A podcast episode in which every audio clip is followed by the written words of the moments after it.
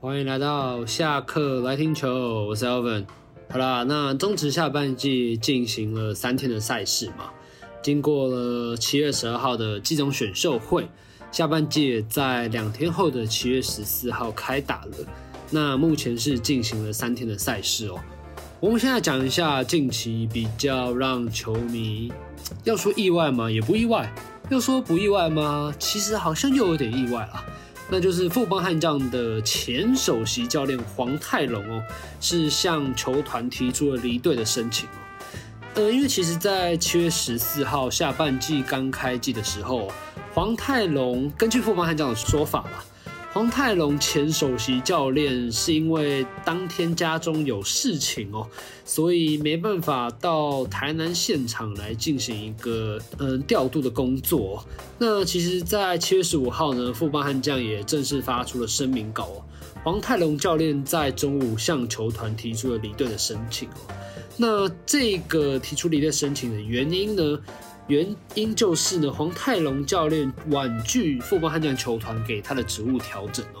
那其实，在之后还有经过教练团互相的沟通哦，最后其实黄泰龙自己其实。对于新的职位的调动也不是特别的满意啦，所以就向富邦悍将请求了离职啦。那讲到刚刚哦，刚刚黄泰龙前总前首席教练是以家中有事务，所以在前一天职务调动的前一天没办法出席哦。那我想，广大的棒球迷对这个家中有事应该是非常熟悉的嘛。上一个说家中有事的人，现在已经不知道去哪了，就是整个都已经被消失了，无缘无故的被消失了。那也不确定他现在家中的事到底处理完了没有。那黄泰龙前首席教练目前是已经离队的状况了。那富邦悍将也是祝福他在未来有更好的发展了。那。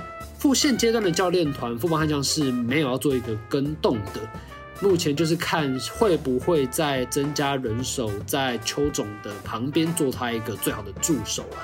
那黄泰龙教练，我想也不会有后续的消息啦，因为也就是离职了嘛，不属于富邦悍将的一员了，所以也祝福他有更好的发展啦。好，那接下来呢，就开始讲一下上礼拜虽然只有三天的赛事，我们但是我们还不免的来讲一下战况啦。首先就是礼拜五呢，也是两地开打嘛。中中信兄弟在洲际棒球场迎战乐天桃园，统一 seven eleven 狮队则是在台南迎战富邦悍将哦。我们先从台南那场开始讲好了。那天统一是派出了土头古林瑞阳出来先发哦，而富邦悍将是派出了肯特哦。那古林其实第一局就被炮轰了，对，被承德大王王以诚炮轰了一支两分炮。虽然古林瑞阳第一局被炮轰，但是他后面其实后面的六局都投的虎虎生风哦，总计是七局只投了八十九球，包含了六十一颗好球，投出了六十三振，只失两分。那两那两分就是刚刚我提到的王以诚那支两分炮嘛。那赛后防御率是来到了一点八三哦，他也成功拿下了本季第三胜哦。那肯特这边就是比较衰一点了，因为肯特其实前几局都投得很不错，非常具有压制力哦。可惜到了第六局，嗯，怎么说，控球失准的状况下，把他搞成满垒嘛。那接下来后面上来的中继队稍微比较不给力啦，因为毕竟造成满垒情况的是肯特嘛，就代表后续投手如果失分的话，自责分都是要记在肯特身上的。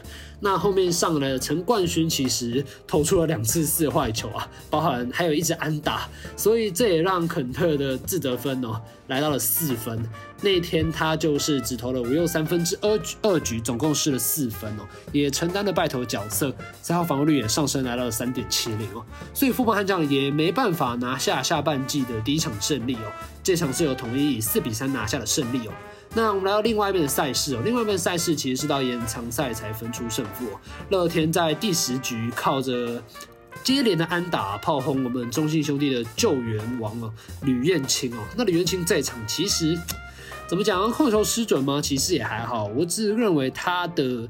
呃，引诱球没有投得很好，加上也没有投到他想要的位置，所以在那天只有三分之二局的投球当中，他就被打被打了被打了五支安打，那也失了五分哦。那这五分，我想其实也是球迷不愿意接受的一环啦。毕竟下半季才开打嘛，自己自家的守护神出现了状况，这也是象迷不想见到的嘛。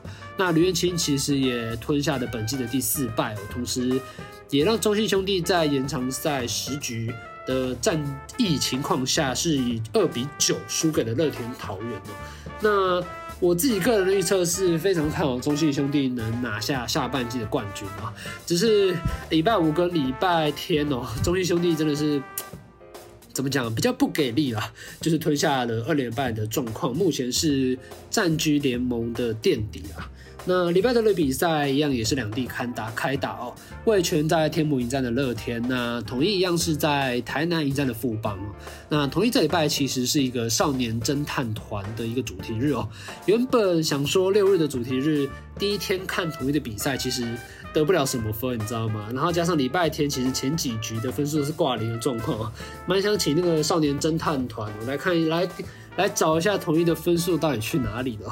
那也还好啊，统一最后礼拜天是在靠着潘杰凯的制成两分炮情况下哦，以三连战的系列赛两胜一败带走了胜利哦。那富邦悍将也是比较比较不稳定的状况下，毕竟我觉得富邦悍将最近的。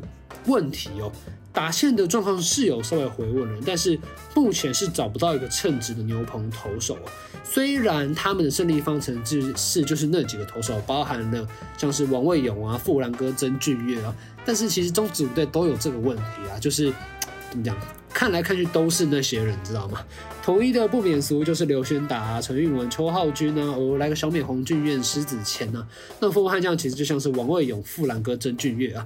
那中信兄弟也像是蔡吉哲、吴哲源啊、吕彦青，这其实这个面孔都是都是熟面孔啊。只不过我想这样的调度哦，迟早会引发投手的一些疲劳啦。所以，但是球队想要胜利嘛，所以就得派出他们最依赖的投手嘛。但是我想这也会造成后续的一些嗯疲劳状况了，这个就我们后续再做观察吧。那另外一地味全对上乐天的赛事哦，那味全这一场是派出了刚龙来先发哦，那乐天则是派出了新洋投道伯格来投球哦。那道伯格其实跟刚龙一样，都是一个无关胜败的情形，因为。两方呢，到八局下半才决定胜负哦。八局下半靠着魏全龙攻下三分的情况下，最终就是以五比二拿下胜利哦。那那一场小飞刀城隍也也是吞下了本季的第三败。那来到礼拜天的赛事哦，味全龙的新洋头奇隆哦，是拿下了来台之后的第一胜哦。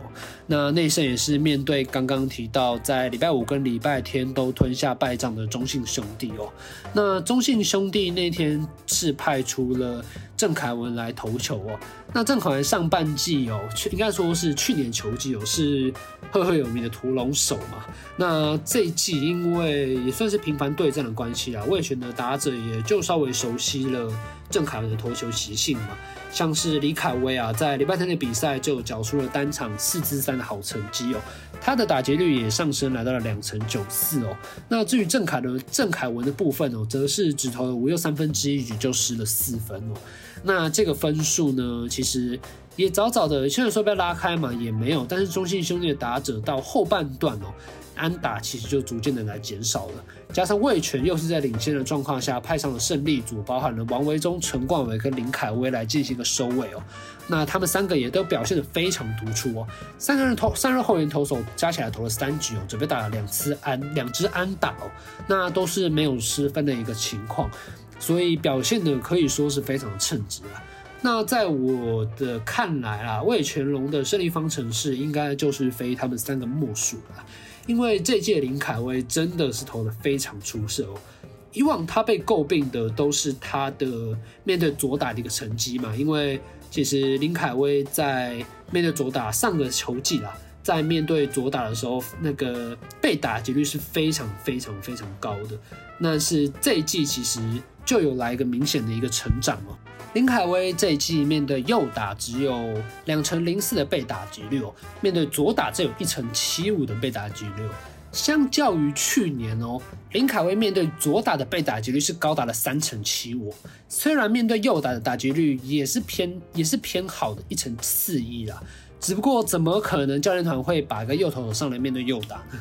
这样也不好进行一个调度嘛。毕竟交给你投球就是要投一个干净的一局嘛，总不能叫你上来面对一两个人，我就要进行换人的动作。那今年林凯威是有针对他的缺点来做一个调整哦，所以也被魏全任命为新任的终结者哦。因为去年其实是陈冠伟嘛。那林凯威在这个部分也是表现得非常非常的出色了，也非常期待他能够在未来的国际赛，像是明年有世界，明年底有世界十二强棒球赛嘛，那非常期待林凯威能为中华队做一个后援布局的投手哦。OK，那以上就是中职下半季第一周的回顾，那也谢谢你们的收听，我是 Alvin，那我们就下集再见喽，拜拜。